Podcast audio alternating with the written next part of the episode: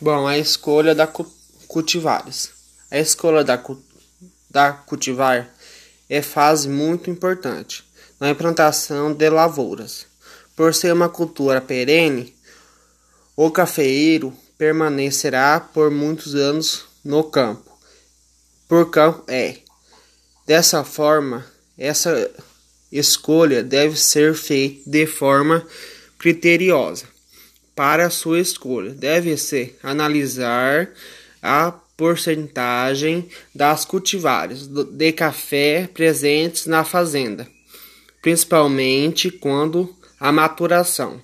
Esse aspecto é importante de ser analisado devido à prática de colheita nas propriedades, pois a área, as áreas com predominância de uma cultivar com o mesmo tipo de maturação pode haver afogamento no período de no período da, colheita.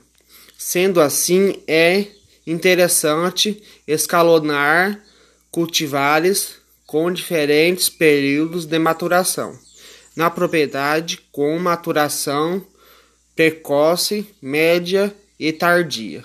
Também deve-se olhar a resistência das cultivares de café, as doenças, a possibilidade de mecanização.